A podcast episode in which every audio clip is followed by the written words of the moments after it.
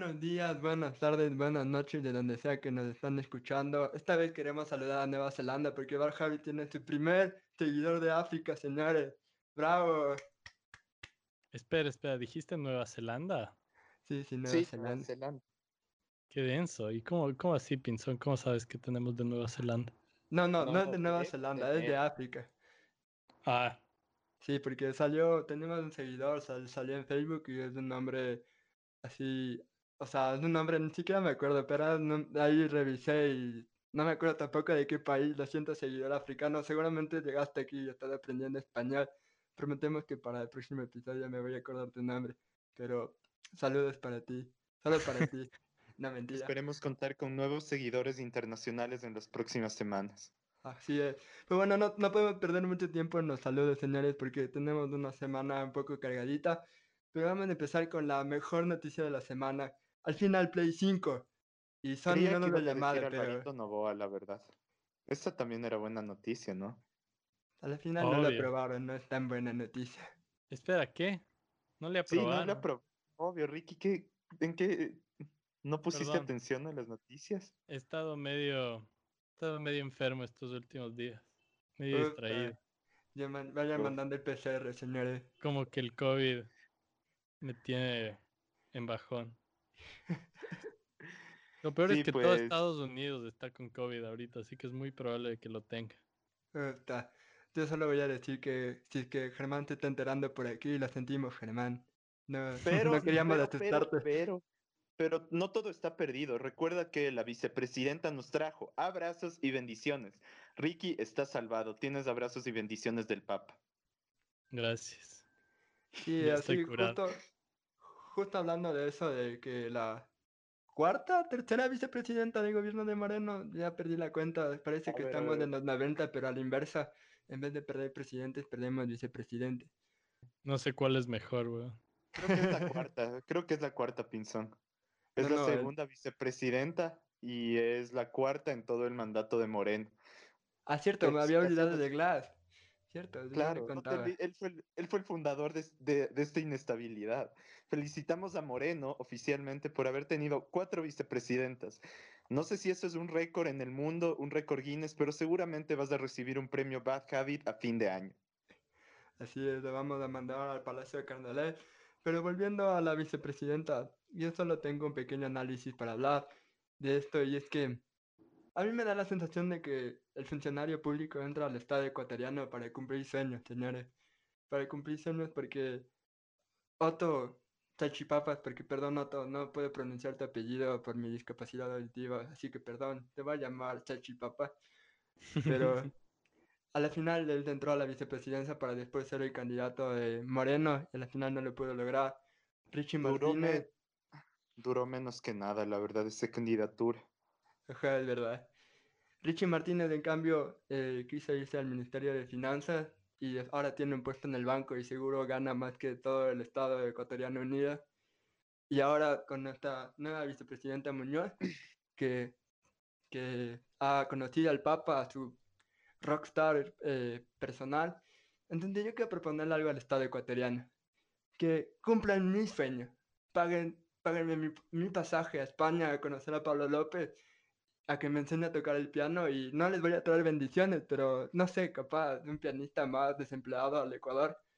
Porque si el Estado ecuatoriano va a ser un Make a Wish Foundation, no sé, hagamos, cumplamos el deseo de todos, no de solo unos pocos funcionarios públicos. Porque me parece Sí. descarado, full descarado que tengamos médicos sin pagar, que ellos sí arriesgan la vida, no como la vicepresidenta. Los maestros, las personas que salen en el subempleo, ellos sí arriesgan la vida. Y me parece muy descarado que utilicemos al Estado ecuatoriano, o mejor dicho, los pul- públicos, lo utilicen al Estado ecuatoriano como un Make-A-Wish Foundation. ¿Qué piensan ustedes, amigos? Que si vamos por esas, yo también quiero tener un sueño de ir a estudiar en Canadá, así que Lenin, me avisas cuando te pase la cuenta de ahorros para que me ayuden a cumplir mi sueño también y que más allá de la broma que estamos haciendo actualmente, no podemos dejar de lado lo absurdo que es toda esta situación, lo ridículo que se está volviendo todo esto. Y lo que, por último, el hecho de que la vicepresidenta salga con toda su familia sonriente mientras el COVID avanza una vez más en el Estado ecuatoriano, no es tanto el problema, sino lo normalizado que está para los funcionarios del gobierno esto, que el canciller de la República, que debería estar interesado en otro tipo de problemas, nos venga y nos diga que está arriesgando la vida que, me, mm, que me hace preguntar muchas cosas. ¿Cuál es la percepción de vida que, que tiene el Estado ecuatoriano? Pero una vez más nos volvemos a nuestra teoría favorita. Los políticos ecuatorianos viven en otra realidad. Están abandonando la realidad real. ellos viven en sus sueños y como todos buen sueño, los, los deseos se cumplen. Y como todos los deseos se cumplen, pues tenemos a nuestra querida vicepresidenta, que no me acuerdo el nombre y no me voy a aprender el nombre porque probablemente en unos dos meses ya tengamos otra vicepresidenta o vicepresidente, cumple su sueño. ¿Cuál sería tu sueño, Ricky? A ver, si es que le podría pedir un deseo al Estado ecuatoriano, que es una frase que nunca me imaginé que iba a estar diciendo, pero ¿sabes cuál sería mi deseo? Mi deseo sería que te den aunque sea un año para cambiar tu registro para votar. He tratado de votar en las últimas dos elecciones presidenciales desde afuera. ¿Sabes qué pasa cada vez? Voy a revisar, voy a registrarme para votar en Chicago y te dicen, ah, no, perdón, tenías que registrarte aunque sea con ocho meses de anticipación, con diez meses de anticipación. No, es, es diez, creo, porque cuando intenté la última vez eh, era en julio de este año, ¿no? Y las elecciones son en febrero, entonces te, piden casi un año de anticipación. O sea, no sé cuándo ellos querían que me registre. Creo que en junio era el, último mes. Pero ese no es el punto. El punto es que no entiendo por qué les cuesta tanto, aunque sea ya seis meses, tal vez entiendo. Eso igual es demasiado, pero si es que podrían tres meses, dos meses, un mes antes de las elecciones, si es que podrías aún registrarte para votar, sería el éxito. Pero no, así que una vez más, Voy a estar aplaudiéndoles nomás mientras van a las urnas. Sí, señores y señoras, no todos en este grupo vamos a votar este, en estas elecciones. Sí, sí, ya sé que nos van a decir, ah, pero voten, pero oirán primero antes de ponerse a quejar, que ya les conozco, que no leen ni escuchan antes de ponerse a discutir. Pero bueno, pasando a otro tema, tenemos que hablar de, de que Alvarito intentó volver al ruedo como Sergio Ramos en la décima, o como, no sé, Tim Delgado metiendo gol en el último minuto, que creo que nunca pasó, pero no se me ocurre otra, otra metáfora parecida. Pero entró el bar y le dijo, no, Alvarito, no puedes entrar al juego. Aunque creo que en realidad todavía no está decidido, ¿no? Lo sabremos en diciembre, la verdad, así que todavía no está decidido. Ahora, la pregunta del millón de dólares es, ¿quiénes son los que se están actualmente quejando de esto? ¿Quiénes estaban impugnando? La respuesta la conocemos más que nadie. Obviamente fue Rafael, no, no, espérense un segundo, no fue Rafael Correa, fue Guillermo Lazo y Nebot. Ellos son parte del grupo que está impugnando actualmente porque Alvarito pues no entra a la contienda. No sé si es por el hecho de que cada día que vemos a Lazo da más pena ajena la manera en la que se expresa, o no sé si es el hecho de que Nebot le va a costar más votos de los que le está dando pero claramente se dan cuenta que si entrara un outsider, como es el caso de Alvarito, en este caso, que no es tan outsider realmente, porque es el, su sexta elección. Alvarito es eh un, es un clásico, weón, no es, un outsider. el man no es un outsider. Sin Alvarito, ¿qué son las No son elección. Pero volvemos al mismo punto. ¿Qué tan débil tiene que ser tu candidatura, Guillermo Lazo, para para tenerle miedo a Alvarito Novoa. Estamos hablando de una candidatura que se basa en una imagen tan débil que no pudiste construir algo decente. Sí le sacaba unos votos a Alvarito Lazo. Yo creo que, yo creo que Alvarito le iba segundo ruedo contra Arauz o contra Yacu y le quitaba la chance de estar a, al bueno de Lazo. Y por esa razón están impugnando. Más que seguro es eso. No sé tú qué opinas, Emilio, de esto. ¿Será que la imagen es muy débil? Sí, definitivamente, como ya hablamos la, la semana pasada em, sobre ese discursito del libro de Donald Trump de la cervecita, creo que están un poco desesperados porque creo que cada, cada día que pasan pierden más votantes que o se les va a Arauz, o se les va a Jaco Pérez, o se les van a dispersar. Eh, y que, por cierto, la próxima semana vamos a tener una entrevista muy interesante sobre este tema, así que estén pendientes. Pero sí, definitivamente yo creo que pueden ser ellos que estén impugnando todo esto de Alvarito, porque obviamente les va a quitar esos votos. Porque Alvarito, además, aparte, tiene mucho más carisma que Lazo, como ya hemos dicho. Puede ser el populista de derecha perfecto, el Donald Trump ecuatoriano. Sin duda Sí, alguna. Y Es, es Creo que solo le falta el discurso de- dices, Sí, sí, yo creo que solo le falta el discurso de los venezolanos nos quitan el trabajo o alguna de esas cosas y ya todo de Si Alvarito digamos. empieza a decir eso, el man tiene hechas las elecciones, yo creo. Eso es algo muy interesante. Pese a todo lo que podamos decir de la derecha ecuatoriana, todavía no ha caído en un hoyo de xenofobia. Todavía. Todavía, Todavía. está, todavía estamos a tiempo de que cualquier suceda- cosa suceda, lógicamente. Pero Y todavía espero- no hemos caído. Espero que no estén escuchando este podcast, porque no quiero, no quiero que les estemos dando ideas. Si fuera Sí. muy trágico y la habríamos cagado realmente. Sí, sí, Nos retiramos de los podcasts y hacen eso. Sí, sí, mejor no le demos ideas, pasemos a otro tema y que es eh, la... Vamos a ver una noticia un poquito más alegre que yo honestamente no lo esperaba. Bueno, sí lo esperaba, que Ecuador le ganó a Bolivia 3 a 2. Bien muchachos, seguimos en buen camino. Sí lo Mundial. esperaba, dice. Ese, ese día ya estaba llorando, ya estaba mandándole a la verga a la tri. El Emilio perdía más Dele. rápido la esperanza en ese equipo que, que novios Dele. recién amarrados, loco. Es, es impresionante cómo le decepcionaba. Aunque siendo sincero, comenzamos perdiendo, comenzamos perdiendo muy mal, luego fuimos adelante, luego nos empataron. La verdad no, no le tenía tampoco mucha fe a Ecuador ese día. Sí, el VAR nos salvó, señores. Al fin, al fin, al fin un árbitro nos pita bien. Y, y eso pasa también, por si algo, algún hincha del MLE que nos esté escuchando, eso pasa cuando no tienen un boliviano como técnico, porque va a empatar en Bolivia en su casa. Para los Quintero Lovers, que todavía algunos por ahí ya les debe venir. Pero no, sí, bien, bien ganado la selección.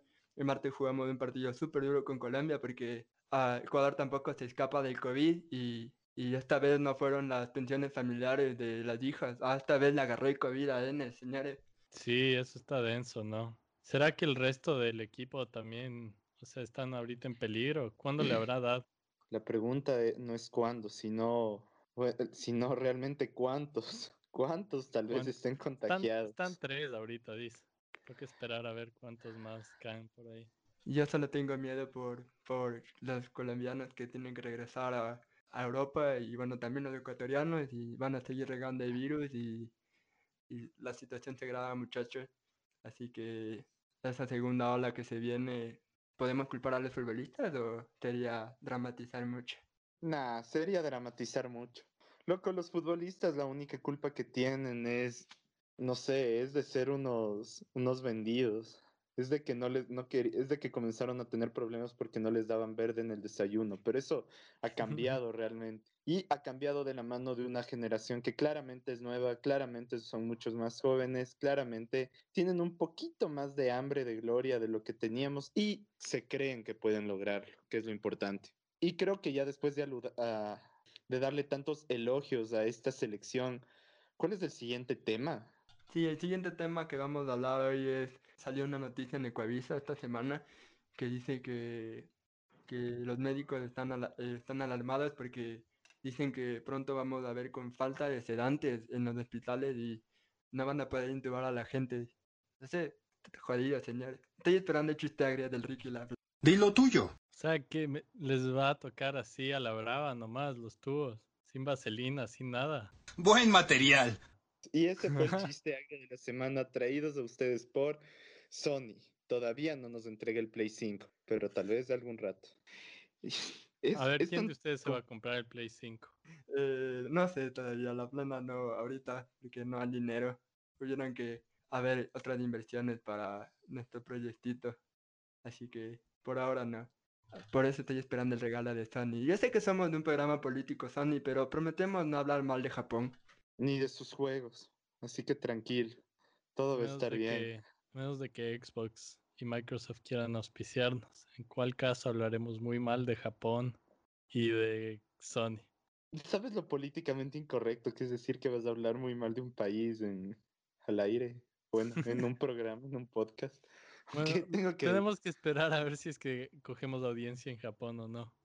Está bien, si es que alguien, si es que alguna persona japonesa que sabe español escucha esto, Domo arigato, creo que era. No, la verdad no me acuerdo. Bueno, lo, lo sentimos. Eso pasa cuando intentamos hablar otro idioma en este podcast. Pero bueno, eh, ahora hablando serio, el otro tema del que quería hablar es que sí, volvemos a los Estados Unidos una vez más, pero ¿no les parece un poco teoría de conspiración que pierde Trump y de la nada tenemos vacunas, señores? O sea, eso parece muy calculado. Y también, no sé si es que vieron la noticia de que el CEO de Pfizer creo que había justo vendido acciones cuando estaban soltando la noticia. Así que le van a investigar al man porque se vio muy sospechoso como él sabía exactamente cuándo iba a subir el precio de las acciones. Oye, se- seamos sinceros. Es muy predecible y muy fácil de, mane- de manejar de esa manera. Eres el CEO y dices como que, bueno, van a sacar en este momento, casi siempre las acciones van a subir de esta forma, así que vamos a, vamos a vender. La realidad es que sí suena conspiranoico y no, no somos pro-Trump, ni terraplanistas, ni libertarios, no. Somos solo tres huevones hablando de economía o de política o de lo que sea, pero más allá de lo que representaría el hecho de que justo, justo, justo el día que pierde las elecciones aparece una vacuna, es una buena noticia a la larga. No sabemos qué tan exitosa es la famosa vacuna rusa. El Ricky probablemente se la tenga que poner en las próximas semanas y tal vez estemos viendo al próximo hombre de las nieves, tal vez estemos viendo al próximo Stalin, quién sabe. He estado teniendo delirios de Lenin últimamente en mis sueños. Y no, no Lenin Moreno. Ah, sí, eso te iba a decir, Lenin Moreno. Lenin, Eso te Lenin, iba a de decir, qué terrible, qué clase de pesadillas estás teniendo, eh. Esa vacuna Moreno. rusa, esa vacuna rusa se siente diferente. Oye, eh, espera, espera, te quería decir que es verdad, salió la vacuna poco después de que Biden ganó las elecciones, pero también la otra parte de esa teoría de conspiración es que Estados Unidos ahorita está en su peor momento de COVID. Está a punto de llegar a los 200 mil casos nuevos por día, que es mucho peor que cualquier cosa que nos pudiéramos haber imaginado. Así que, en cambio, por ahí le dices a Trump, pero ¿y qué pasó? Creíamos que coronavirus iba a de- desaparecer apenas Biden ganaba, no empeorar a los peores niveles de todo el año. O sea, era un poco obvio que la administración, ganara quien ganara, lo mal que ha manejado Estados Unidos la pandemia, como el resto del mundo, esos números sí iban a dar. Solo que yo solo siempre me pongo a pensar cuando veo esos números, ¿qué habrá pensado el tipo que se comió el, lo que sea que causó este virus? Ya no sé si son murciélagos, ya no sé si son, no sé cuál era el otro animal, porque va a pasar. Eso, eso. Y yo no sé qué estaba pensando cuando se El comió. lagarto. Habrá pensado las consecuencias de sus acciones, habrá pensado que, no sé si siga vivo, si, si sigues vivo, escríbenos y queremos saber tu respuesta. Pero, ¿qué, qué, se habrá imaginado de que lo que causó? a esto. Nos va a escribir y va a decir, no me arrepiento de nada y lo volvería a hacer. Estaba Ah, buena la está. sopita de murciélago. Ajá. E- e- Eso es una pregunta muy complicada y supongo que aquí hoy una vez más caerán en todas las supuestas. O sea, eso ya es entrar en terreno medio, medio escabroso porque vamos a entrar en todos los supuestos, entre comillas, casos de, de que se creó en el laboratorio, de que fue un invento de los chinos, de que es Bill Gates con su, con su, con su idea de vender vacunas. Ah, de hecho, nuestro amigo Elon Musk eh, dijo el otro día, tu mejor amigo, Ricky, salúdalo. Dijo el otro día si es que, que nos estás escuchando, Elon. Dijo el otro día que espero que eso salga, Puta, Ricky, yo, yo me espero que agarraría. se lo arregle. Pero bueno, espero, que, espero eh, que en tu trabajo que se hizo dos escuchen esto. pruebas de, se hizo dos pruebas y una le salió positivo y una negativo. Y según él, eh, a partir de ahí puede comprobar que existe un, un, una, una conspiración a favor de, del buen Bill Gates, a favor de las vacunas, a favor de todo eso. Eh, solo quiero mencionar que paralelamente a este suceso, hubieron dos jugadores de la selección de Alemania que salieron positivos y en apenas tres días salieron negativos. ¿Cómo lo lograron? ¿Qué está sucediendo en Alemania? ¿Qué rayos ponen en el agua de los jugadores del Bayern Múnich? Eso es algo, que no tendrá respuesta, al menos por hoy. Nos estamos desviando, ahora tenemos que salir un poco de- del plano local y, y nos vamos a Perú que ha vivido, ha vivido una sonada un poco dura porque solo tienen un punto en las eliminatorias y, es el tercer gobierno al que le echan. No sé con qué empezar, que si con la selección peruana, no, no, mentira. Eh, es más importante esto que el gobierno de Vizcarra ha sido eh, destituido por el Congreso eh, manejado por Merino y eso ha causado indignación de por parte de la población peruana de la porque han dicho que esto es una medida anticonstitucional. Eh, entonces, ¿qué, ¿qué, pensamos de esto? ¿Qué, qué, me parece súper curioso cómo los países latinoamericanos somos tan parecidos, ¿no? Somos, hacemos las mismas cosas. Esto me recuerda tanto a la época de Bucaram, que, bueno, Bucaram estuvo totalmente justificado, pero...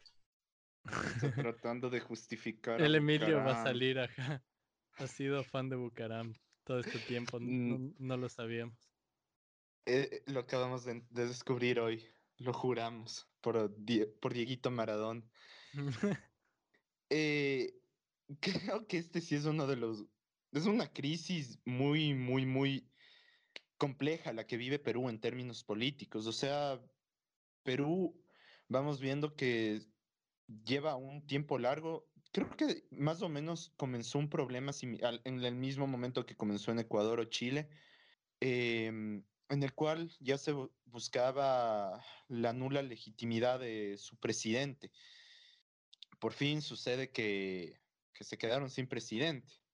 Obviamente ese es un sueño aquí en el Ecuador. Si le preguntan más de uno les dirá que sí.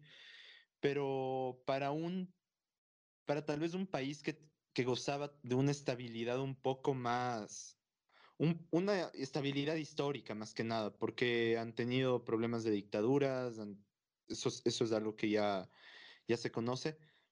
O sea, no sé, no sé realmente cómo puede influir o qué tipo de mensaje va a recibir el resto de los países.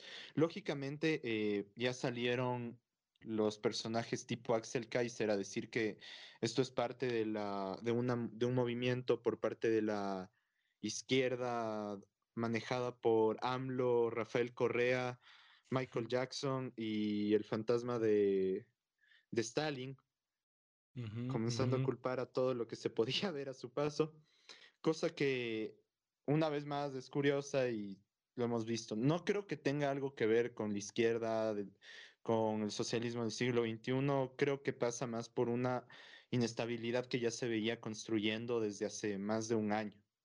Sí, definitivamente creo que todo empieza con, con Odebrecht, como en todos los casos de corrupción, cuando tuvieron que destituirlo al presidente de ese entonces, que honestamente ahorita no me acuerdo el nombre, pero todo empieza ahí, ¿no? Porque en menos de cinco años creo que Perú ha tenido tres presidentes, ¿no?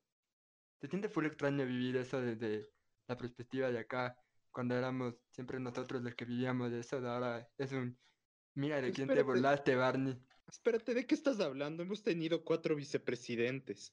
Ajá. Pasamos de presidentes a vicepresidentes. Seguimos ganando. Si no le han destituido a Lenin es por, no sé, por el... No, no estoy seguro, realmente. En este punto no, Ajá, no entiendo no, por qué no se le ha destituido a Lenin. Eh, ¿Tendrá algo que ver las jugadas magistrales de María Paula Romo con la Policía Nacional y con los militares? Posiblemente. No, no queremos afirmar nada, no queremos que nos vengan a perseguir aquí, pero... Te van a mandar amenazas ahora sí, weón. Exacto. Pero, pero hablando, hablando de María Paula Romo, solo queremos hacer una aclaración por si de casualidad cayeron en nuestro Twitter, que después de lanzar el segundo episodio nos empezaron a bombardear con campaña política de contra Romo y solo queremos aclarar que nosotros pues si esas personas eh, volvieron a escuchar el podcast, que nosotros no somos hincha de ningún político, de ningún funcionario público, y creo que deberían darse cuenta de eso, si no, no escucharan el podcast, pero la cosa es que si quieren volver a hacer eso, no que esto no es gratis, mijos. ¿Qué cosa no es dilo, gratis? Dilo tuyo, Ricky. O sea, lo que estamos grabando ahorita el podcast no es gratis. Ah, sí, ahora van a, va a ser con suscripción pagada nomás. no, no va a ser con suscripción pagada. No le el, Emilio va, el Emilio va a ver, abrir un OnlyFans. Ah, pilas con eso, ahí. Emilio. Pinzón va a abrir un OnlyFans para que estén atentos, pero eh, lo que sí les invitamos a, a, rechazar cualquier tipo de propaganda gratis. en especial en nuestro canal. Si es que quieren comprarnos, tranquilamente pueden ir por un Play 5, tranquilamente pueden pedirnos la cuenta de bancos y hacernos un depósito, o el Ricky puede sacar su dinero a paraísos fiscales. Todo eso no hay ningún problema. O sea, la cosa es contactarnos, muchachos. Pero bueno, eh, ya estamos llegando al final de esta sesión del podcast. Eh, eh, para la siguiente parte tenemos una entrevista que hicimos que va a ser muy interesante sobre uno de los temas que hablamos en, la, en el primer episodio, que yo siempre me quedé interesado, y es sobre Chile y todo su contexto político, social, económico que le ha llevado a lo que, a lo que, a lo que vemos ahora, ¿no? Que Chile era antes visto como un ejemplo dentro de la región de que es un país estable, es un país económicamente está bien y nuestro invitado nos vendrá a dar con su guante a decir que esto no es del todo cierto. Sí. Creo que deberíamos hacer un, un, top de los países más estables, porque ahorita como pinta el mundo, Creo que más de la mitad estamos cayendo en un tema de inestabilidad bastante fuerte. No sé qué opinas tú, Ricky. Sí, yo creo que eh, hay muchos países que están pasando las mismas experiencias de ahorita y lo que se va a ver en la entrevista es eh, eh, los paralelos que son tan interesantes, incluso entre Estados Unidos, Chile, Ecuador, donde vemos que realmente todos nos estamos enfrentando a los mismos problemas. Así que sí, está súper interesante eso. Sí, así es que les dejamos con la entrevista y ya nos vamos despidiendo por esta semana. Por favor, eh, denle like, suscríbanse a nuestros canales, peguen el Spotify, oigan mientras estén, estén haciendo gym, mientras estén yendo al trabajo, no sé, escuchen en el momento que puedan. Antes de publicar memes en Facebook, nuestro programa les va a quedar perfecto antes de los memes matutinos. Bueno, y con eso vamos a la entrevista. José Emilio, un gusto. y... Espérate, espérate, luego grabamos la despedida. se congeló. no, este, esta, esta despedida queda perfecta. Emiliano, sin palabras, congelado, pero eh, vamos a escuchar mucho más de él en la entrevista aunque también se congeló en la entrevista, así que creo que va a tener que contratarse un nuevo plan de internet. Ese podría ser también el deseo que le hacemos al Estado ecuatoriano, un poco de internet más confiable.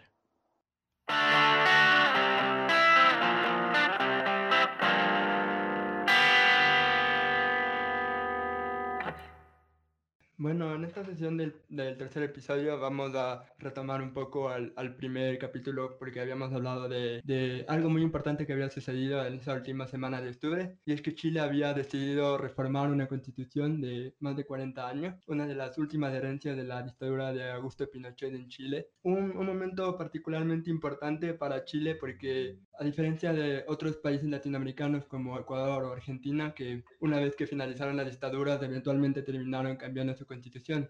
En cambio, Chile no, se, terminó 40 eh, años con esa misma constitución, hasta que hace un año los jóvenes de Chile decidieron, después de que el gobierno de Sebastián Piñera haya decidido una alza al pasaje de metro, un poco la gota que colmó el vaso para que empezaran a haber reclamos para reformar la constitución, para haber muchos cambios, porque para muchos chilenos la constitución que fue firmada en, en 1980 fue em, una constitución creada en un, en un, clima de miedo, de intimidación hacia el pueblo chileno.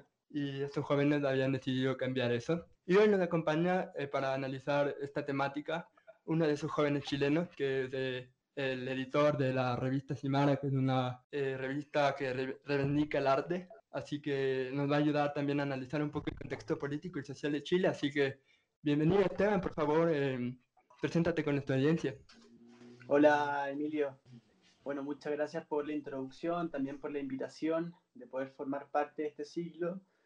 Quiero decirles que vengo de parte de la representación de la revista La Cimarra, un, proyecto que se radica en Barcelona, pero aborda temáticas reivindicativas en todo el mundo, tomando como protagonista en estos momentos la revuelta social en Chile, eh, pero al mismo tiempo siguiendo muy atento lo que pasa en toda Latinoamérica y el mundo, como puede ser lo que está pasando en, Perú, la elección en Estados Unidos, bueno, un montón de cosas que se abordan a través del el arte, como es la poesía, la fotografía, la ilustración, que se pone a disposición para revelar, relevar estos temas y ponerlos en contexto y así también hacerlos convivir y mostrar que la cultura y el arte van de la mano también hacia un buscando un bienestar social eh, transversal.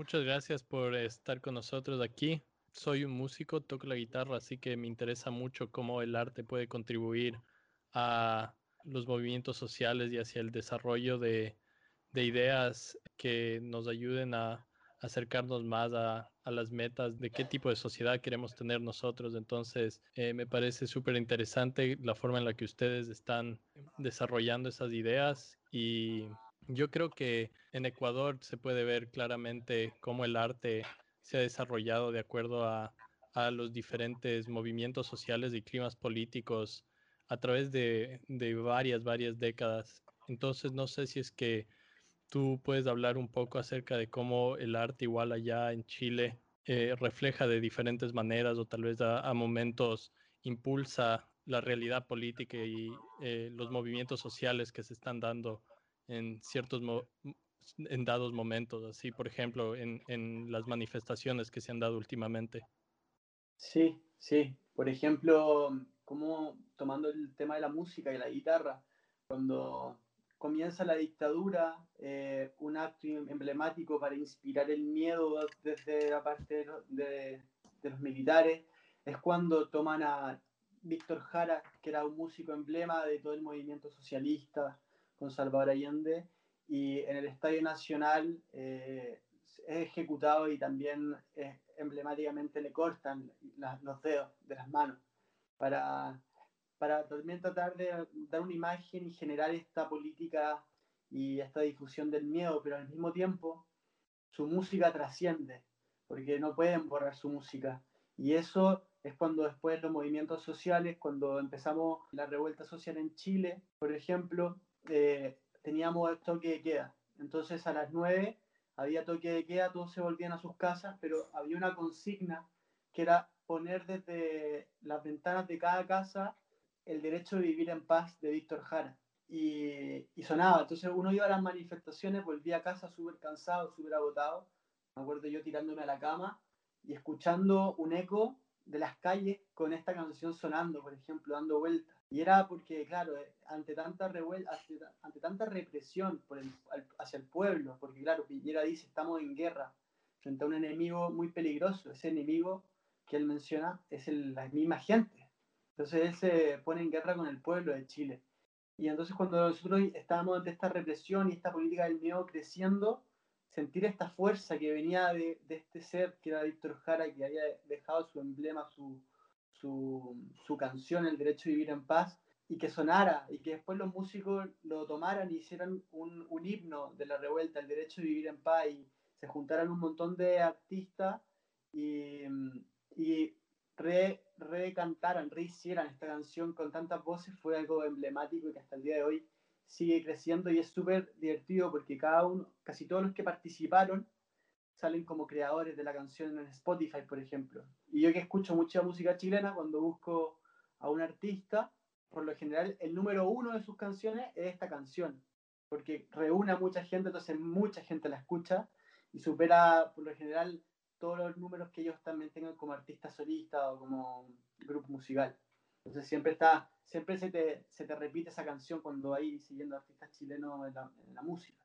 Eso es increíble que haya un himno al espíritu de, de revolución o de revuelta tan eh, trascendente que es esa, esa canción de Víctor Jara y tal vez su música en general.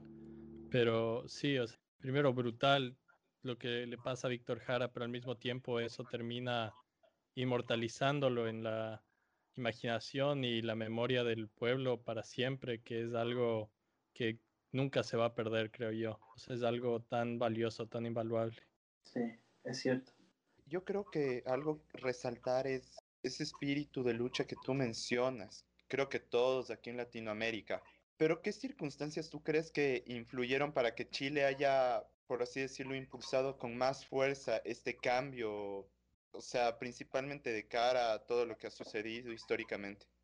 Como tú dices, hay, una, hay esto intrínseco que tenemos aquí en Sudamérica, que son esta, ser guerreros, así, ¿no? Como el pueblo mapuche, por ejemplo, que siempre ha sido un guerrero ante la colonización, siempre ha estado luchando, pero ¿qué impulsa a que un grupo de gente se reúna y vaya y deje su piel por algo? Yo creo que es cuando el malestar social, colectivo, supera todos los límites. Y yo creo que el sistema neoliberal que se había impuesto en Chile desde la dictadura, lo que fue haciendo es que fue polarizando mucho el país. Y lo polarizaba en...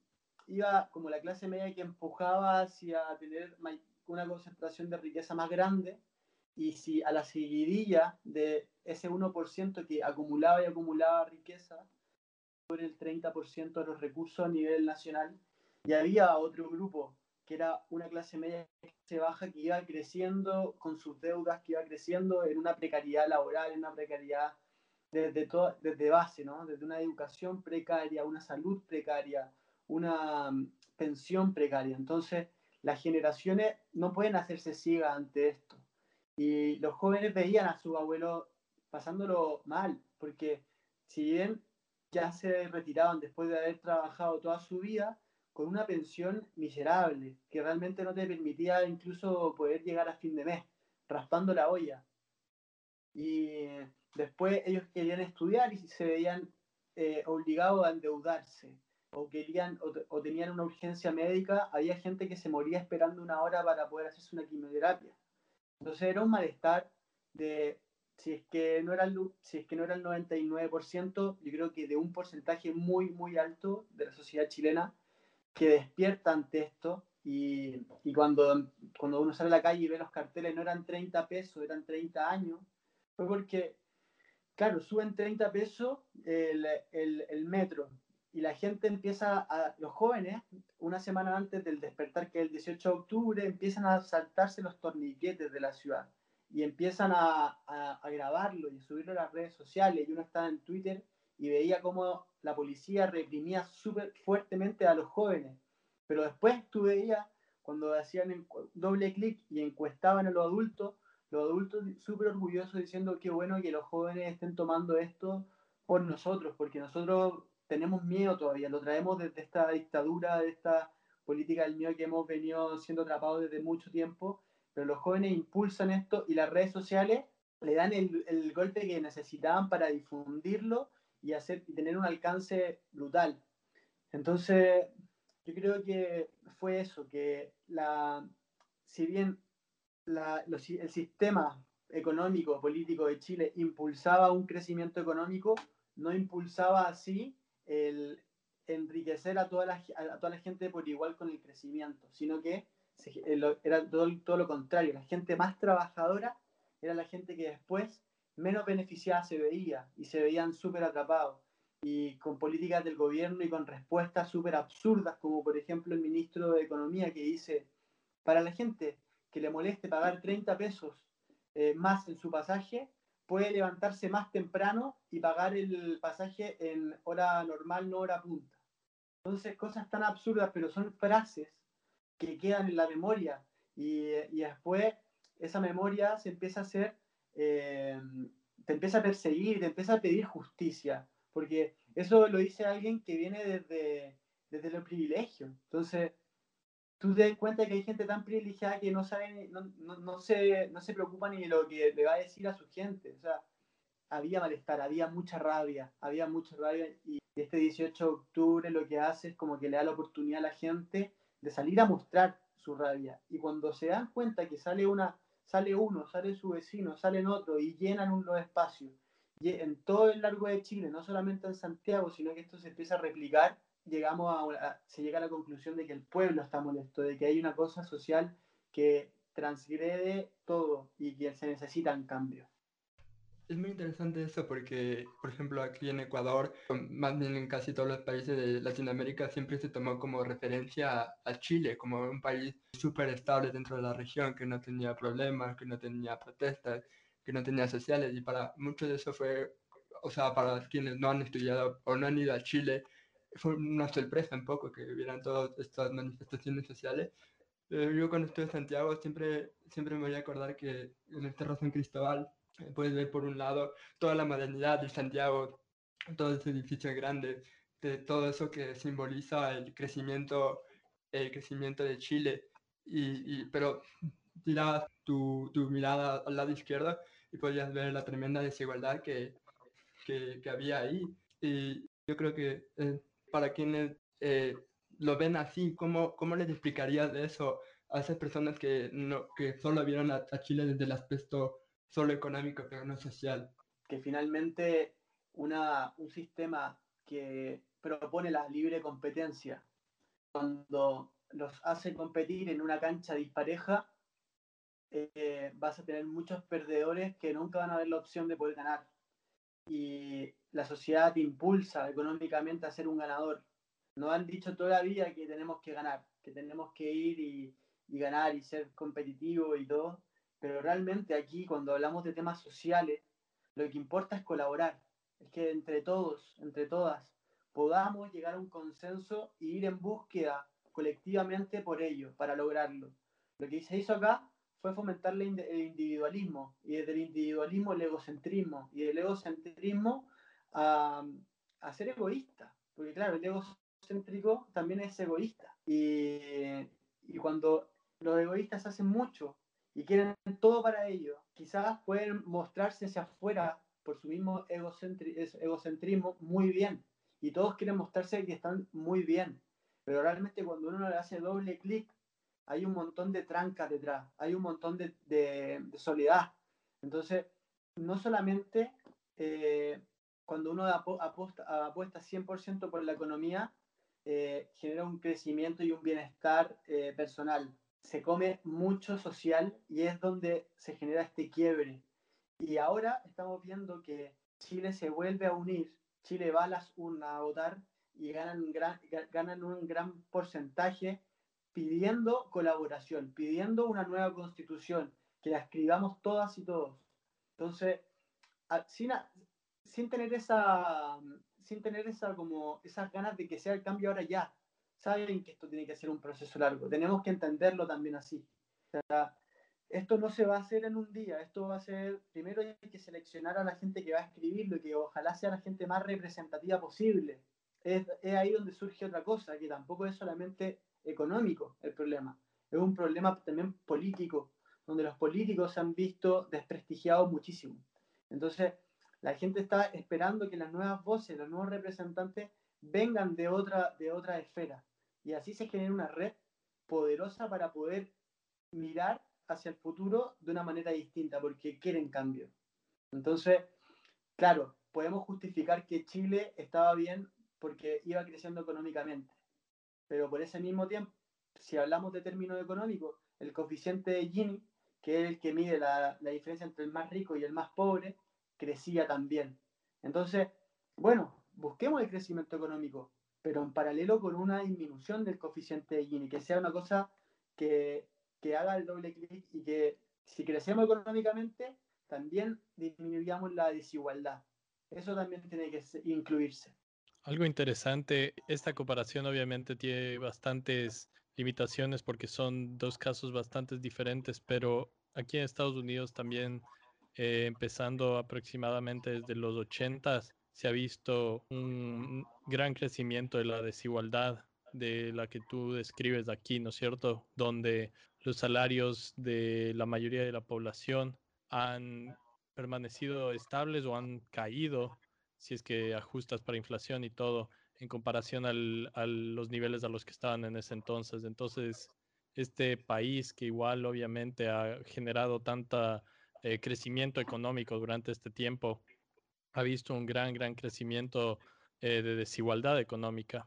Pero aquí la diferencia ha sido que parece que la, la, derecha y los movimientos reaccionarios, como eh, el movimiento que apoya a Donald Trump y otros movimientos de extrema derecha, han sido los que eh, han logrado amasar toda esa, esa ira que tú describías que tiene el pueblo, ¿no es cierto? Toda esa frustración que tiene la gente y ellos han, han usado eso eh, para sus propios propósitos, tanto la campaña de Donald Trump como otros eh, propósitos políticos, pero me pregunto, en Chile parece que es un poco más la izquierda que ha logrado canalizar eso hacia eh, movimiento progresivo, o sea, hacia, por ejemplo, una nueva constitución que idealmente va a representar mejor los intereses de, del pueblo chileno y posiblemente esperemos que se, ese movimiento siga desarrollando cosas positivas para Chile, pero eh, ¿tú qué piensas? ¿Ves ese tipo de desarrollo a manos de, de, movimientos progresivos, a manos de la izquierda en Chile, o ves tal vez la posibilidad de, de la derecha o de movimientos reaccionarios aprovechándose de, de la ira del pueblo y, y, de la desigualdad que a final de cuentas crea, crea muchos conflictos sociales que si es que no están atendidos pueden terminar desembocándose en lo que hemos visto acá en Estados Unidos, que ha sido olas bastante fuertes de xenofobia, de apoyo hacia una figura populista de extrema derecha como Donald Trump, tal vez un poco más parecido a lo que ha sucedido en Brasil. Sí, es una, una buena pregunta. Es divertido porque justo hoy subimos en la cimarra eh, por la iniciativa Renace, que es como invitar a los pensadores, artistas, pensadoras, también creadoras, a hablar sobre qué ven hacia el futuro con esto del Renace. Y nos llegó hoy la colaboración de Slavoj Zizek, que hace una comparativa dentro del texto que nos envía entre lo que ocurre en Estados Unidos y lo que significa la prueba en Chile. Entonces, él dice que lo que pasa con Biden es que no hay, ahí no hay democracia en realidad, o sea, hay, va a haber un cambio mínimo, porque los republicanos están en el Congreso con muchos más escaños que, lo, que, que los que podría tener el apoyo de, de, de Biden. Entonces, realmente quizá él va a poder abrir un poco más los mercados, pero no va a poder hacer grandes cambios, porque los grandes cambios que impulse van a siempre van a chocar en el Congreso y probablemente van a caer. Entonces, grandes cambios como el que va a tener Chile, la oportunidad que tiene Chile hoy eh, con una nueva constitución, ahí es donde hay esperanza y ahí es donde hay que luchar, porque finalmente lo que él dice y lo que también creo yo que se propone es que Chile vuelve a ser un lugar de experimentación, pero una nueva experimentación que están los ojos puestos en él, pero tiene que salir a buscar mayor igualdad, a, mantener, mantener este equilibrio económico, pero distribuyéndolo de una forma, de una mejor manera. ¿Cómo lo vamos a poder hacer? Bueno, tenemos que ir viendo, pero hay muchas cosas que se tienen que cambiar dentro de la Constitución y que van a ser polémicas porque lo que hace la constitución es que lo privatiza todo. O sea, el agua de Chile es privada, por ejemplo. Entonces, si es que la gente realmente llega al consenso que el agua y los recursos naturales son tan importantes para el país que deberían ser manejados y distribuidos desde el, desde el gobierno, desde ahí se tendría que desprivatizar el agua y ahí también entran intereses privados es esa mano invisible que siempre ha estado gobernando y que siempre ha impulsado a, a tener ellos el poder. Y cuando lo perdieron y cuando se vieron amenazados, Estados Unidos también colaboró para derrocar a El Salvador Allende. O sea, tiene que ser una cosa eh, cuidada, cuidada, pero al mismo tiempo transgresora para poder hacer, impulsar grandes cambios. Y donde la izquierda sí va a estar, va a estar, va a estar dentro, lo que, estaba, lo que estamos viendo es que la derecha está ahí tambaleándose, porque hay muchos de extrema derecha o que estaban ahí en partidos de extrema derecha que hoy en día han visto que hay tanta polaridad y como que realmente mejor si me voy hacia el centro, me voy un poco más a conversar con la gente de izquierda y desde ahí planteo los cambios, porque sacar, plantándolo desde el extremo estoy perdiendo, porque entonces como que ahora eh, hay una laguna de oportunidades pero como tú dices, hay que tener cuidado de no extremarlo y que se polarice el país de una manera en que tengamos gente muy de extrema derecha, que sabemos que son muy pocos en realidad, porque el rechazo ganó en cinco comunas de, de todo el país, son más de 300 comunas. O sea, son muy pocos, que son los principalmente los privilegiados, las comunas que hay más riqueza. Entonces, ahí yo creo que es como la gente quizás no es de izquierda, es más de centro, pero quiere el cambio, quiere ver, es pro, e, están en pro en que haya un crecimiento económico, pero también quieren que haya una mejor distribución. Y saben que probablemente vayan a tener, los que más tenían, van a tener que pagar más impuestos o, vamos a tener que hacer un control más claro sobre el tema de los impuestos, cuidar los recursos naturales. Hay cosas que se van a poner sobre la mesa y que van a ser polémicas, y que van a traer problemas, probablemente que sí, pero hay que sobreponerse a ello. Por eso hay que darle tiempo a esto. Creo que algo que me ha parecido súper interesante en la descripción que has hecho es cómo existe tanta polarización, cómo tú has descrito también estos distintos grupos que se han ido construyendo a lo largo de Chile. Pero aquí viene una pregunta un poco más de, de generaciones. Tú puedes tal vez agrupar en generaciones. Obviamente cada generación tendrá sus matices, sus formas de pensar y lógicamente habrá personas de cada generación de izquierda o de derecha, pero tú tal vez puedes describir alguna característica representativa de cada generación y de por qué no se de este cambio previamente, por qué ahora.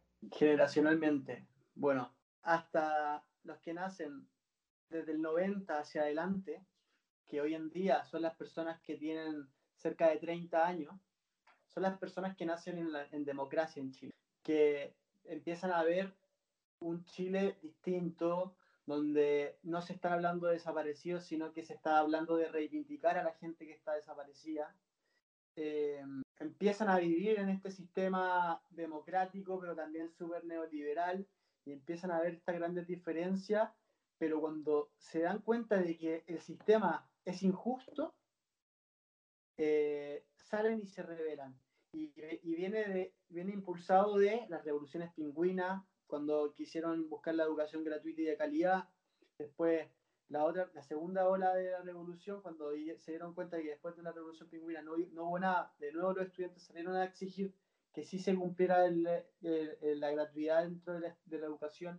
Y son estos mismos que después se replican más las generaciones nuevas, que son aún más, más revolucionarias y atrevidas, como son los jóvenes de 18 hacia abajo, también tenemos eh, la generación de, de jóvenes que nacieron como un poquito antes de que empezara la democracia, que también salen a levantarse, pero tenemos también a la generación que vivió la dictadura, que nació entre el 60 y el 70, que se dieron cuenta de que muchas personas desaparecían, de que estaban los, estaban los militares pasando por las calles, eh, veían por la radio y por la televisión a, a, Pinochet hablando y dando sus discursos. Y también están ya los de la última camada, que son los que están dentro del poder justo cuando se genera la dictadura, que hay muchos que están en el extranjero, hay muchos que ya no están, que nadie sabe dónde están. Y hay otros también que, están que se enriquecieron durante ese proceso, que son cuando se privatizan los recursos y se empiezan a distribuir y se empiezan a entregar a dedo. Entonces, mucho militar con mucho dinero, eh, las Fuerzas Armadas muy, muy potenciadas, porque se les entregó mucho dinero, claro, en ese proceso, se les destina mucho dinero.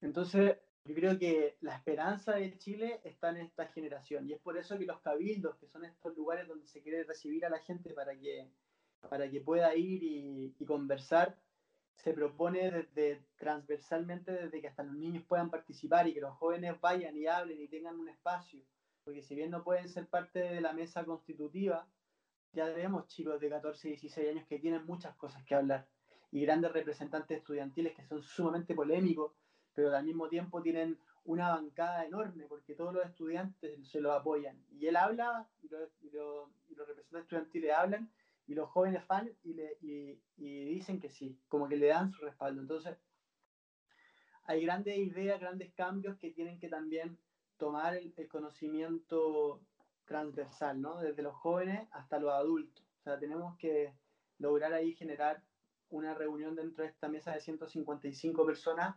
que, que pueda ser lo más rica y nutritiva para ese nuevo para esa hoja en blanco. Sea, como que están intentando expandir la democracia entre la gente en general, incluyendo los adultos jóvenes o los adolescentes, lo cual es, eh, realmente admirable. O sea, hemos visto un poco de intentos y algunos con bastante éxito, como en Brasil, de expandir un poco la democracia directa, eh, de tener la, organización de los presupuestos a través de participación popular y ciudadana. Y hemos visto también eh, experimentos en ese tipo de cosas en Ecuador con eh, Rafael Correa. Él trató de poner ciertos mecanismos de democracia directa, igual en Venezuela, en Bolivia. Entonces, eh, sí, esperemos que eso funcione bien. O sea, hemos visto, tal vez en Ecuador no, no tuvimos los resultados que hubiéramos querido, pero al menos en Bolivia parece que la democracia directa estaba funcionando mejor, al igual que en Brasil. Algo que me pareció interesante que tú también mencionaste es cómo eh, la generación actual no tiene la memoria de, de, la dictadura, detiene de la misma forma que a las generaciones anteriores, ¿no? O sea, ¿tú crees que se ha llegado a un punto donde esa memoria existe, pero ya no es eh, algo que necesariamente domina a la gente de la misma manera? ¿Tú crees que las, las generaciones actuales entienden eso, pero también entienden que, que deben exigir sus derechos y tratar de forjar su propio futuro, o sea, de decidir a dónde quieren que vaya Chile? Sí, mira, a mí este tema de los jóvenes me, me, me, revuelve mucho porque hemos visto que durante los inicios de la represión hay jóvenes que son violentados, hay jóvenes que se les intenta inculcar esta, la política del miedo a través de la represión, o sea, muchísima gente, más de 300 personas que han perdido la visión de algunos de sus ojos. Eh, está Gustavo Gatica, que es emblema porque él perdió la visión de sus dos ojos. Eh, un chico que no debe superar los 25 años o los 30 años. Eh, también tenemos un montón de presos políticos actualmente juzgados por cosas que de repente no hicieron y que después de un año lo han vuelto a liberar, o sea que han tenido que pasar un año fuera de sus casas, eh, encarcelados, eh, aislados por cosas que no han hecho, pero que se demoran y se demoran y se dejan ahí dentro del Poder Judicial muchísimo tiempo esas personas sí van a tener miedo. Y mi prima que recibió un, una lacrimógena en la cara y le abrió, la, y le abrió la, la, cabeza, que tuvo que irse a la clínica a ponerse punto, ya no sale a las calles. Y una amiga que también recibió, y el amigo allá y el amigo acá. Hay mucha gente que sí ha, ha sufrido durante esta represión, pero al mismo tiempo valoran ir a votar, porque dicen, claro, estoy, estamos votando porque yo en algún momento estuve gritando en las calles y poniendo el cuero para defender y armar esta, esto, este movimiento, porque si no se hubiese hecho eso, si no hubiese existido la primera línea, que son los que se ponen frente a la policía cuando van a reprimir y defienden a los que están atrás, conversando, dialogando, bailando, expresándose, tocando, haciendo música, declamando poesía, si no hubiera una línea que defendiera eso, no podría ocurrir nada, porque llegaría la policía y los, los, los separaría a, a todos de, muy rápido. Entonces, gracias a la fuerza juvenil que se pone y se entrega a esto, se puede generar la concientización para plantearles en la cabeza de que ellos son motores de cambio y de que sus ideas valen y que para que sus ideas tengan mayor valor tienen que buscar expresarse de una manera clara, de buscar conocimiento, aprender qué pasó en dictadura, o sea, no ir para adelante como caballo loco, así voy, voy, voy, voy adelante, voy a primera línea, sino que también me detengo y converso, y hago memoria y voy y recuerdo lo que pasó y actuamos hacia adelante con el fin y buscando de que no vuelva a ocurrir nunca más. Y entonces por eso se castiga a, la gente que se busca castigar a la gente que ha violentado con los derechos humanos de las personas. Se pide la liberación de los presos políticos.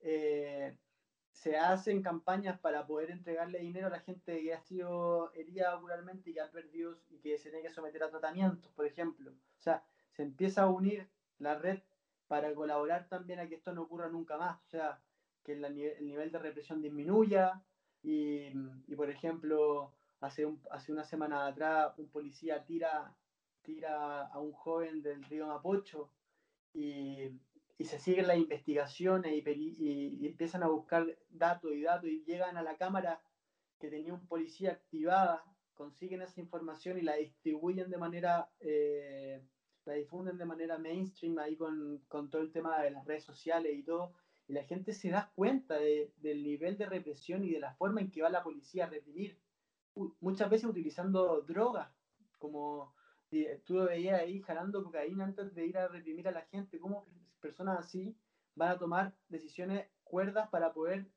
controlar a una masa que también está, como, como sabía, sabíamos y como se ve, con rabia también. Entonces, yo creo que los jóvenes hoy en día también están muy despiertos y la, las Fuerzas Armadas y Policiales se han visto muy perjudicadas y bueno, ya, ya la confianza en ellos está por el suelo. Yo creo que también hay que apostar hacia adelante de buscar eh, disolver a Carabineros de Chile y también plantear un nuevo sistema de resguardo a la ciudadanía, porque eh, se nota hace mucho tiempo que el, acá, como buen dicho chileno, el poncho le quedó grande. Perfecto, ahora quiero irme un poquito más a, la parte de, que tú como gestor cultural trabajas ahí como gestor artístico y eh, no podemos olvidar que en, la, en, la, revista están haciendo una convocatoria que se llama Renacer, que invitas a, personas para que den trabajos artísticos. Cuéntame un poquito de esa iniciativa y cuéntame qué ha dejado de ti, qué te dice estos trabajos acerca de Chile. Bueno, Renace nace el día 25 de octubre cuando se gana, la, se gana el plebiscito y el colectivo The Light Love, que proyecta siempre palabras muy potentes o cosas muy potentes en distintos lugares públicos de la ciudad, proyecta en la torre telefónica una, una frase enorme que sale Renace con la estrella mapuche arriba. Y después yo, bueno, por los temas de horario, yo esas cosas que ocurren en la noche en Chile me entero en la mañana, al día siguiente, entonces me despierto, pongo, empiezo a ver las noticias y me empiezo, empiezan a bombardear estas fotografías con la frase renace y, y me hacía tan, tan me, me, hacía, bueno, a todos nos hacía en realidad mucho, mucho clic. Y ahí contacté con otros gestores culturales de Chile, también del extranjero, y les propuse sacar la convocatoria y hacerme cargo un poco como editor de, de buscar los textos, de juntarlos, de ir armando fanzines. Entonces ha sido algo súper entretenido, súper desafiante, súper agotador, pero, pero que ha dado frutos hasta el momento muy grato. Ya sacamos el primer, en una semana recibimos más de 40 textos, fotografías y creaciones, eh, y con eso hicimos el primer fanzine digital en PDF, y ahora estamos haciendo el segundo con una nueva, con una nueva gráfica que está ahora se despliega como a través de, va a ser un gran lienzo que esperamos después imprimir y ir distribuyendo en distintos lugares, donde ahí ya está la participación que les mencionaba con Slavoj Zizek, y, y, es donde me, me tomo también para, para, hablar un poco de qué ha sido para mí como editor recibir estos textos, ha sido una cosa súper eh, increíble porque es como que me llega tanta información a través de la poesía, de, del trabajo literario que hacen, que entregan pequeñas narraciones, porque la idea es que la gente mande textos o fotografías o creaciones de una plana máximo. Slavoj Zizek se tomó un poco más, pero bueno, eh, la idea es que llegue una, una hoja. Y, mm, y, te llega toda esta información y tú empezarías a, a ver, a dilucidar un poco hacia dónde van los intereses también de los creadores y las creadoras. Entonces, hay unos que se van hacia la memoria, hacia ese infierno, hacia ese, dolor, hay otros que se van hacia la esperanza, hay otros que están aquí como que te empiezan a narrar su historia, su, su expectativa, otros que hacen filosofía a través del renace, como lo hace Slavoj, como lo hacen muchos, muchos filósofos y filósofas que han enviado textos también. Hay otros que lo representan a través de un dibujo. Entonces, esta esperanza, esta ilusión, como que también lo, lo inspira y lo activa a crear. Y eso es muy bonito. Y eso, es que, eso no nos llena un poquito también el pecho porque es como, qué bueno que una iniciativa también impulse la creatividad de la gente y, y, que sepan que tienen un lugar que acoge sus creaciones y que las difunde y que las hace convivir y vamos creciendo y vamos subiendo y vamos creando material que sabemos que hay veces que nos estamos anticipando porque estamos hablando de lo que queremos para la nueva constitución mientras todavía no elegimos a los que son constituyentes entonces, esto ahora es una recopilación de información. Estamos tomándola y la vamos nosotros canalizando en distintos eh, números, volumen 1, volumen 2, que en el que estamos trabajando ahora. Probablemente vamos a tener varios volúmenes más que van a tener diferentes diseños y colores. pero que cuando se sienten en la mesa, nosotros vamos a tener la, vamos a tener la osadía de tomar todos estos volúmenes y ir a dejarlo de, de alguna manera a la mesa y que la gente no pueda ser capaz de opinar sin antes leer a estos creadores, que se den el tiempo de, de leerlo, de verlo. Si no tienen tiempo, bueno, buscaremos la manera de hacerles llegar un resumen o algo, pero queremos que de esta voz, de este ruido que se está haciendo, se logre armonizar algo que pueda llegarle a esa mesa y colaborar. Creemos que, como ya decía desde un principio, el arte es motor de cambio y si es que puede también mostrarlo de manera concisa, de una manera que se pueda ver, materializar, es a través del Renace. Qué increíble tener esa oportunidad de eh, escuchar a tantas voces de tantos distintos lugares del mundo, pero también de distintas eh, experiencias de vida y todo. Suena como un proyecto súper, súper interesante. Tal vez antes de cerrar, eh, una pregunta. Yo, cuando estábamos preparándonos para grabar, tú mencionaste eh, los paralelos entre las protestas de octubre en Ecuador que se dieron, las manifestaciones indígenas, todo, y cómo eso tuvo un cierto impacto en Chile también. Eh, ¿Será que puedes repetir eh, y tal vez expandir un poco más esas ideas para que puedan escuchar todas las personas ahora que estamos grabando? Qué bueno que lo retomamos porque también es lo que a mí me enorgullece de poder estar hablando con, con gente de Ecuador que creo que son parte del motor de las revueltas que se inician el año pasado, porque antes de que todo esto ocurra, recuerdo imágenes sumamente potentes de indígenas y de la gente saliendo a las calles en Ecuador, con mucho fuego, con mucha represión, y la gente también pidiendo justicia. Y, y eso, y la gente saliendo a, a pedir lo que, está, lo que necesitaban a las calles. Y eso también de una manera se ve replicado después con Bolivia, cuando, cuando hacen la salida de mm, cuando hacen la salida de Evo Morales, por ejemplo, también la gente sale a la calle y también cuando encuestan a la gente dicen, bueno, en Ecuador también estamos siguiendo los pasos de Ecuador y en Chile también mucha gente hablaba de Ecuador, porque al final son cosas que logran generar algo, o sea, despiertan algo, son eh, motores de cambio. Cuando sale, cuando se ve la revuelta, cuando se ve una revolución y se materializa en este caso se materializa con imágenes, con noticias, con gente que se da el tiempo de, reunir esto, de, compartirlo, de difundirlo, y empieza todo el mundo a, compartirlo y te llegan a, tu teléfono mensajes o fotos de lo que ocurre en Ecuador y después uno lo comparte con otra persona, son cosas que después se van a ir replicando. Entonces se replica en Bolivia, se replica en Chile y Chile también lo abraza Después vemos Perú, por ejemplo, ahora, donde también te mencionan, los peruanos dicen, también tenemos que salir a la calle, tenemos que salir a decir las cosas como ocurrió en Ecuador, como ocurrió en Bolivia, como ocurrió en Chile. Nos damos cuenta que, como ocurrió también con, con el tema de Black Lives Matter cuando ocurre todo esto en Estados Unidos, o sea, nos damos cuenta de que si estamos, si tenemos algo que decir y las cosas en realidad no nos afectan solamente a nosotros, sino que afecta a un colectivo, a, una colectiva, tenemos que salir a la calle, tenemos que decir las cosas y mostrarlo y difundirlo. Y es como, finalmente, como el acto más artístico que se puede ver y real, porque es como una gran performance, ¿no? Como que la performance dice, eh, algo primordial de la performance es capturar el momento, grabarlo y dejarlo para la historia como un material. Entonces, estas como gran performance sociales la manera en que se están ahora eh, canalizando a través de la difusión por redes sociales y todo, es algo que ha cambiado la historia que no, y que somos parte. Entonces, eh, poder, por ejemplo, ser parte de esta conversación también es parte de la historia.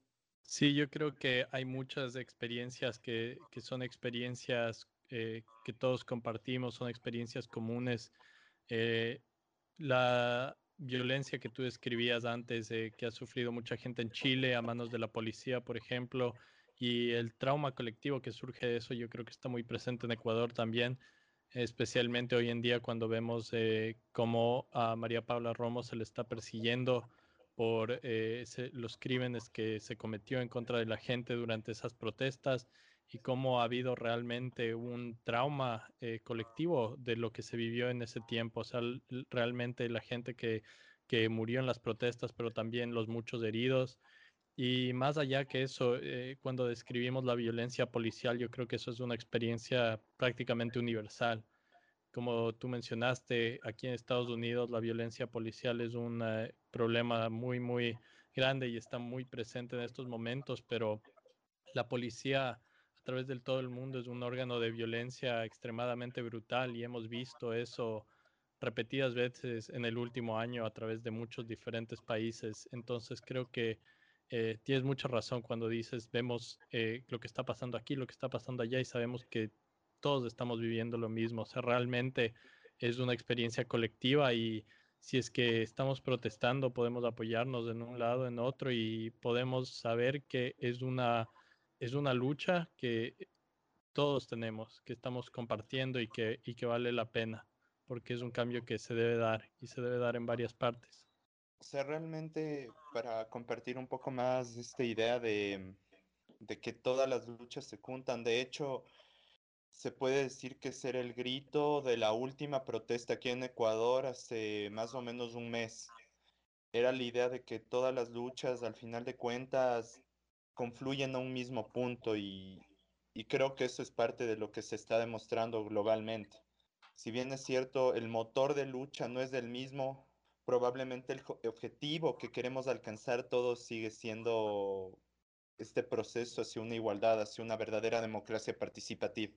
Así es, y eh, hasta aquí tenemos la discusión, ha sido muy, muy interesante discutir sobre Chile e incluso sentir eh, que hay ciertas comparaciones en, nuestros países latinoamericanos y, y, que además, como había, habíamos dicho antes, nosotros nunca habíamos visto Chile como eh, que tenía la misma situación, pero ahora conversando contigo, teniendo este, este análisis, nos hemos dado cuenta que en realidad Chile es bastante parecido a nosotros.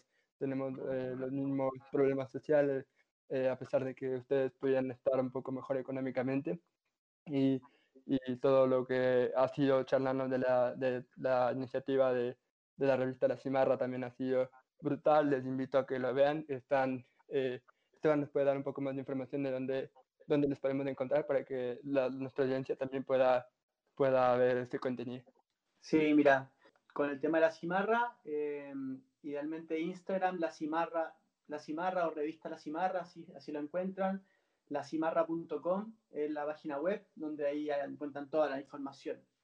Y para ir cerrando también, decirles que muchas gracias por la invitación y mm, recalcar que cuando todos y todas nos ponemos de acuerdo por una búsqueda y salimos a las calles, eh, ha quedado claro que si nos unimos y nos, nos unimos entre todas y todos, las cosas ocurren y los cambios se generan. Así que hay que tener confianza y, pedir y soñar un mejor mundo. Por eso también invitadísimos también si quieren participar de Renace, están más que invitados, invitadas. Y para, para terminar, bueno, eso, con todo, sino para qué, como dicen acá, como se escucha en las calles.